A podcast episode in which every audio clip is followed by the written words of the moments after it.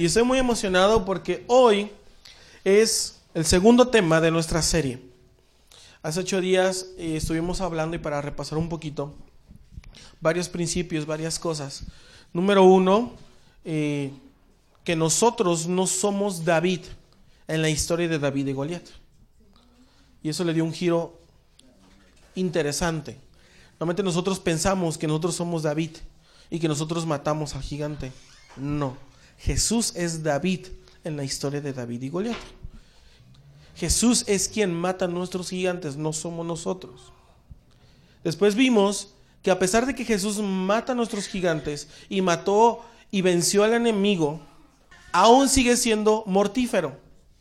Y vimos un ejemplo de la serpiente, del veneno, de cómo a pesar que hay serpientes que aunque la mates le cortes la cabeza y tú te, te acercas y pisas sus colmillos, y te pueden hacer daño. Y puedes hasta morir o te puede afectar muchísimo. El enemigo está derrotado, está destruido. Pero si tú caes en sus trampas, también te puede hacer daño. Él te puede hacer daño si tú le das autoridad, si tú caes en su juego. Y también vimos que los gigantes le roban la gloria a Dios. Y muchos no pueden ver a Dios en tu vida porque hay gigantes que te están eh, sofocando, que te están atormentando. Y el día de hoy vamos a ver un, pasaje.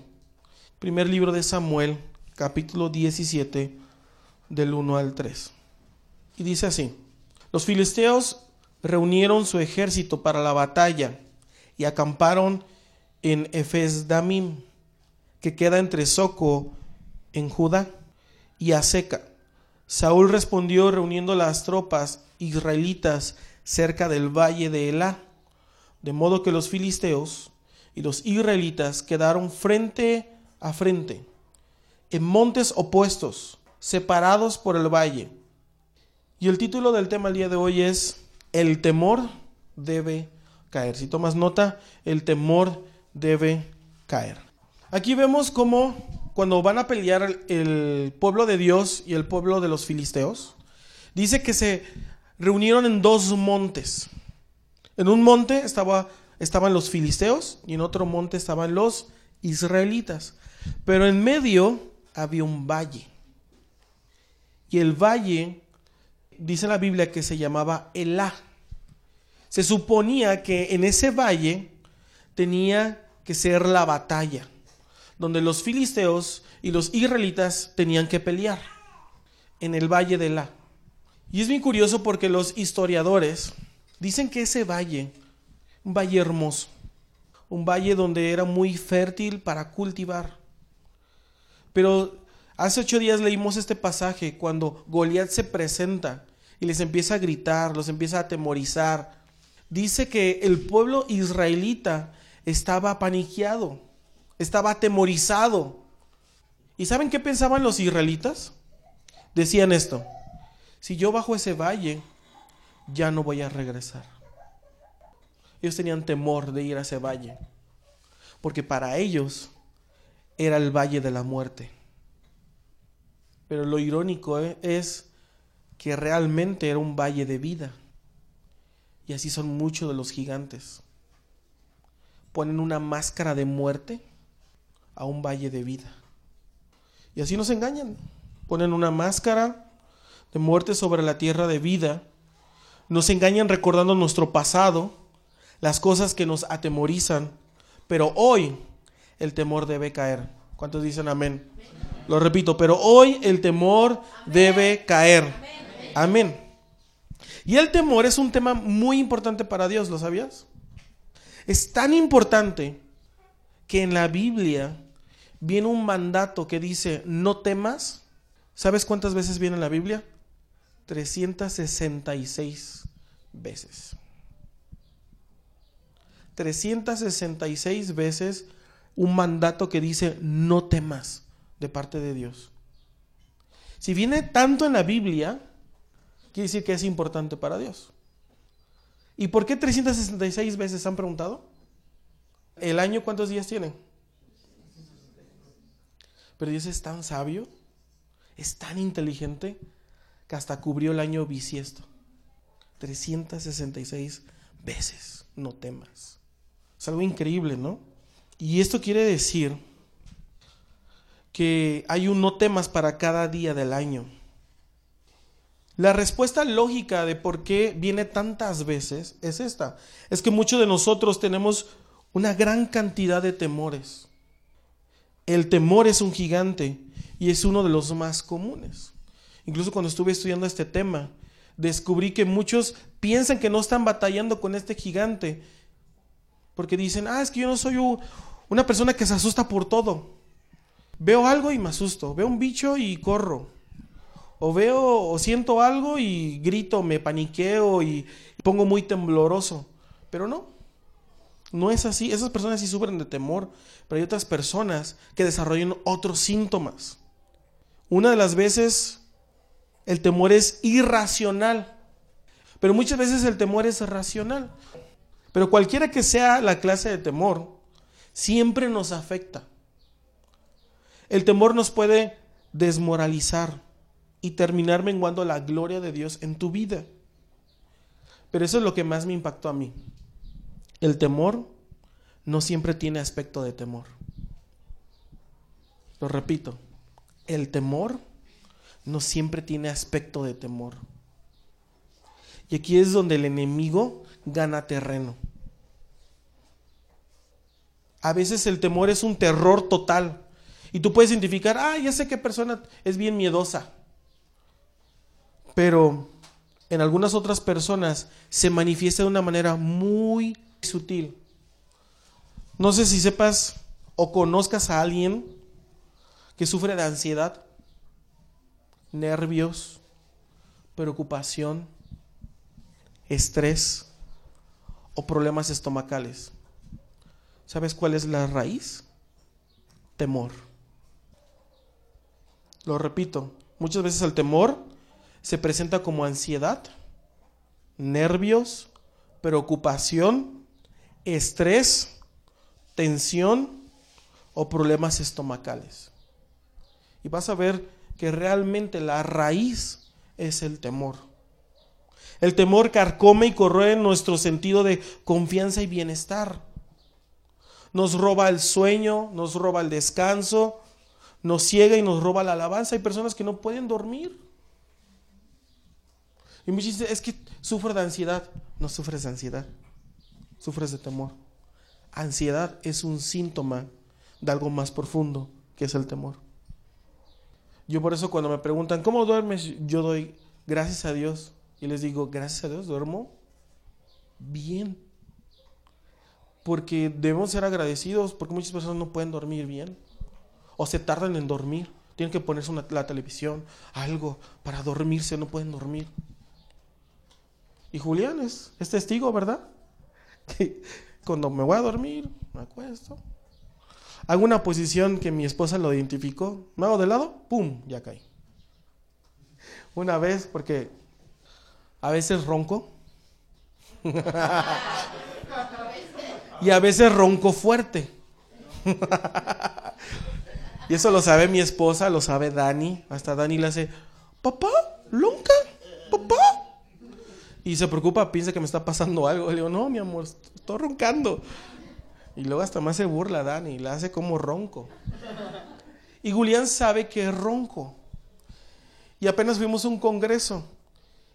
Entonces él, como sabe que es ronco, él dice, no, me voy a dormir antes. Porque si me duermo después, ay, no puedo dormir con sus ronquidos. Y ya voy llegando, me, empiezo a cambiar y todo, o creo que me fui a cambiar, y él todavía no se dormía. Bueno, me empiezo a acomodar, me acuesto, y me, y me empezó a platicar, y yo, sí, sí, tremendo, sí, sí, sí. Y me empiezo a dar la vueltecita. Y cuando empiezo a darme la vueltecita, él después me contó esto. Él estaba así con su suéter, no sé con qué. Dice, Señor, por favor, Señor, yo me quiero dormir, me quiero dormir. Quiero dormir, quiero dormir. Y cuando empieza a orar, empieza a escuchar. Y él, ¡No! Ya ven cómo grita Julián. Y yo ya bien dormidito. Entonces el temor procede de tres raíces. Número uno, el temor procede de nuestro ambiente. Algunos de los que están aquí han crecido en un hogar sobreprotector. ¿Conoces a esos papás sobreprotectores? Papás que les dicen, no hijo, no salgas, te van a robar. No juegues con eso porque te vas a lastimar. No vayas allá, hijo, hija, porque tengo temor que algo te suceda. No, no vayas a las tortillas porque están bien feos los secuestros. No, te van a llevar. Yo sé que esas palabras tienen algo de razón. Yo lo sé, lo entiendo. Pero al hacerlo diario, en toda la niñez, lo que están haciendo los papás, que están abriendo puertas para que un espíritu de temor entre en los hijos. Por eso hay personas que luego sienten algo terrible, que, algo va a pasar. ¿Conocen ese tipo de personas que, que dicen, ay no, algo pasó? Presiento que algo sucedió, algo feo. ¿Pero qué? No, no sé, algo feo. O algo va a pasar. Personas que dicen, es que algo va a pasar. No sé, un familiar va a morir, algún accidente feo. Y tú me vas a decir, pero yo conozco personas que presienten eso y ha pasado. Te voy a explicar más adelante por qué ha pasado. Entonces, crecemos a veces en un ambiente de temor. Raíz número dos, el temor procede de lo que escondemos. Cada vez que escondemos algo importante, estamos permitiendo que prospere nuestro temor. Y ese es un patrón que nosotros cometemos. Fíjate, cometemos errores, pecamos, no lo confesamos, lo escondemos. Personas que tienen temor que sean vistos como realmente son. Porque una cosa son en el trabajo, otra persona es en la casa y otra persona es aquí en la iglesia. Son personas mentirosas. Pero el problema es el temor, esconden algo. Porque si no escondieras algo, algo te mostrarías como tal. Tenemos temor que la gente sepa cosas de nosotros y cómo somos realmente. Y eso nos lleva a vivir de una manera temerosa. Raíz número tres. El temor procede de nuestro afán por controlar. ¿Cuántas personas conoces que son bien controladoras? Que quieren controlar todo, hasta tu vida. Esas personas son las más temerosas. Personas que quieren controlar todo, quieren controlar información, relaciones, circunstancias. Si tienes un espíritu controlador, tú tienes temor. Porque cuando esas personas ya no pueden controlar algo, sufren, lloran, no saben qué hacer. Algo bien sencillo, déjale el control a Dios. Y a esas personas les cuesta trabajo dejarle el control a Dios. Porque tú y yo no tenemos que tener el control. El control lo debe de tener Dios. Amén. Algunos temores que pueden venir o están en nuestras vidas puede ser temor a la muerte, temor a enfermarse, en especial una enfermedad terminal, temor a la oscuridad, temor al diablo y a sus demonios, temor a lo desconocido, temor a la gente y ser rechazado por la gente, temor a estar solo, temor a mayores responsabilidades, temor a los accidentes, temor a fracasar, temor a divorciarse, temor a perder todo en la vida, temor al futuro, temor a caer en pecado y nunca volver a levantarse, temor a las alturas, y esa es una lista corta de muchos. Y te digo eso no para desanimarte, porque ahorita los veo como que ya bien desanimados. Te digo esto para darte buenas noticias. Dice la palabra de Dios en Romanos 8:15. Y ustedes no han recibido un espíritu que los esclavice al miedo. En cambio, recibieron el espíritu de Dios cuando Él los adoptó como sus propios hijos. Ahora lo llamamos Abba Padre. En 2 Timoteo 1:7 pues Dios no nos ha dado un espíritu de temor y timidez, sino de poder, amor y autodisciplina. Y el gigante de temor va a caer. Amén. Así que no seas desanimado. Tenemos buenas noticias. ¿Cuál es la parte que nos toca a nosotros? Porque hemos estudiado que David es Jesús y que Jesús es el mata gigantes, que tú y yo no lo matamos. Pero Dios hace su parte, nosotros tenemos que hacer nuestra parte. ¿Cuál es nuestra parte para estar de acuerdo con Dios? Y hoy quiero darte tres consejos o tres principios para ser libre del temor. Número uno, el antídoto del temor es la fe. ¿Cuántas personas conocen ustedes que necesitan tomar pastillas para dormir? Pastillas para la ansiedad, pastillas para el estrés. Y me puse a investigar cómo funciona esto, porque nunca lo había hecho.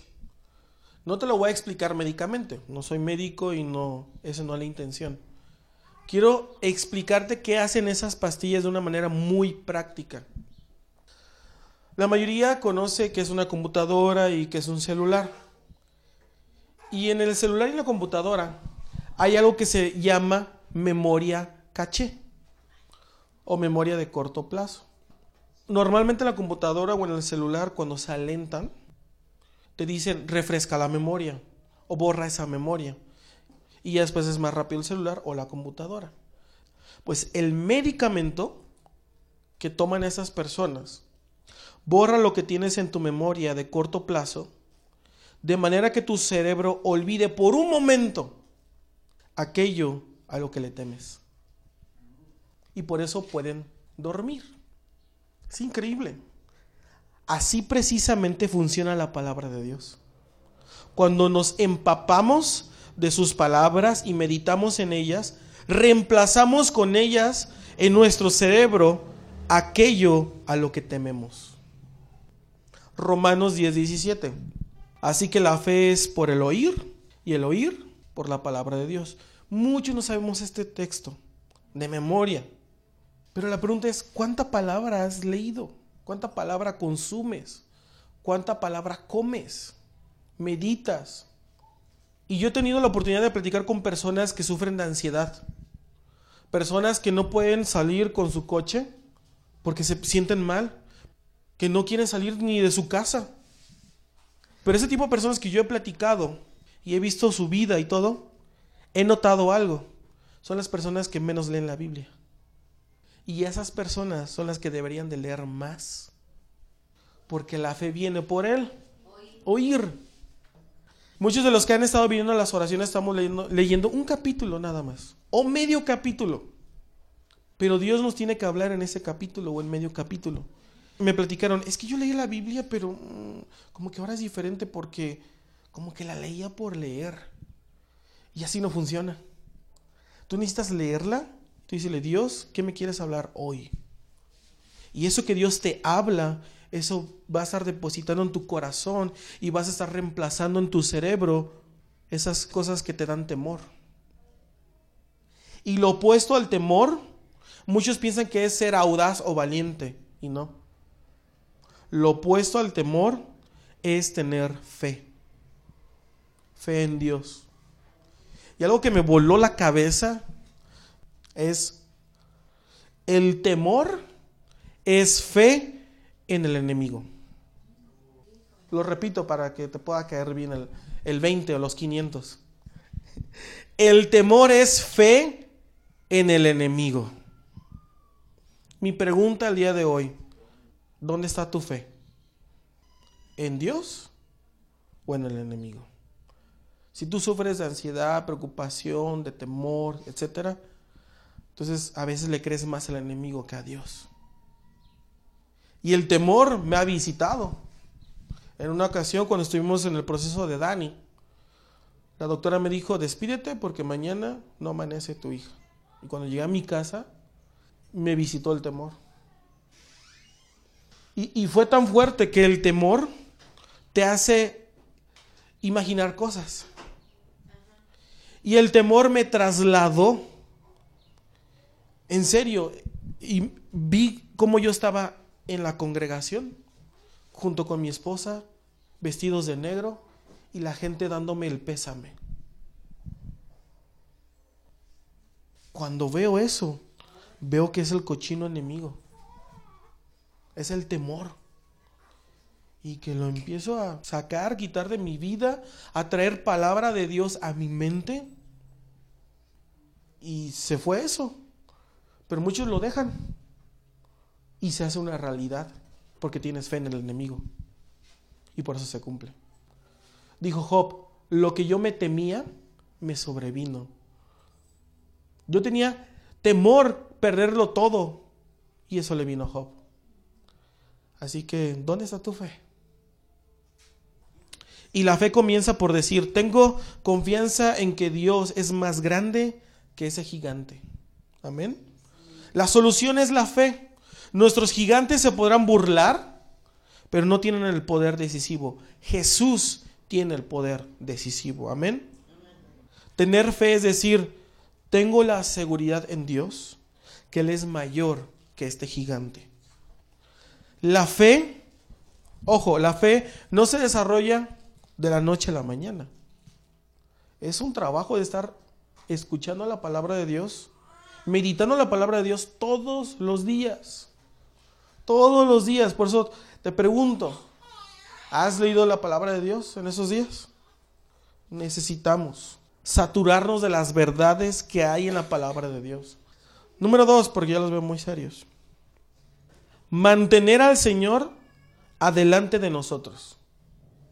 Repito, mantener al Señor adelante de nosotros. Alguien que pueda buscar Salmos 16, 8. ¿Ya lo tienen? Esto lo escribió David. A Jehová he puesto siempre ¿Cómo dice? Delante de mí, porque está a mi diestra, no seré conmovido. El secreto de David fue que él ponía a Dios adelante de él. No sé si te has preguntado, pero yo sí me he preguntado cómo eh, David descendió al valle. Goliat desciende al valle de la... Naturalmente, un hombre de casi tres metros, con una lanza que nada más la apunta 7 kilos, con una armadura de 55 kilos, con un escudero, con una espada gigante. Si tú ves esa cosa gritándote y tú con unas piedras nada más y un palito de guayabo, tú y yo tendríamos temor. Dirías, ah, pues un temor natural, pero tendríamos miedo. Pero ¿cómo David no tuvo miedo? ¿Cuál fue el secreto de David que a pesar de que vio el gigante, y dice la palabra de Dios, si has leído, es le rugió a David. ¿Cómo David no tuvo miedo? ¿Por qué David no se sintió aterrorizado ante el gigante? Porque David estaba continuamente enfocado en alguien más grande que Goliat. Por eso no le tenía miedo. Porque David ponía al Señor adelante. David no veía a Goliat. David veía a alguien más grande que Goliat y era nuestro Señor. Y esto me recuerda a otra historia, a una historia de Pedro. Mateo 14, 24 al 31. Mientras tanto, los discípulos se encontraban en problemas lejos de tierra firme, ya que se había levantado un fuerte viento y luchaban contra grandes olas. A eso de las 3 de la madrugada, Jesús se acercó a ellos caminando sobre el agua. Cuando los discípulos lo vieron caminar sobre el agua, quedaron aterrados, llenos de qué? Miedo. Clamaron, es un fantasma. Pero Jesús les habló inmediatamente y que les dijo, no tengan miedo.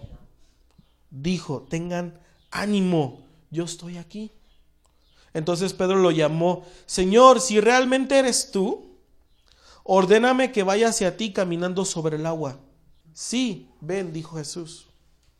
Entonces Pedro se bajó por el costado de la barca y caminó sobre el agua hacia Jesús.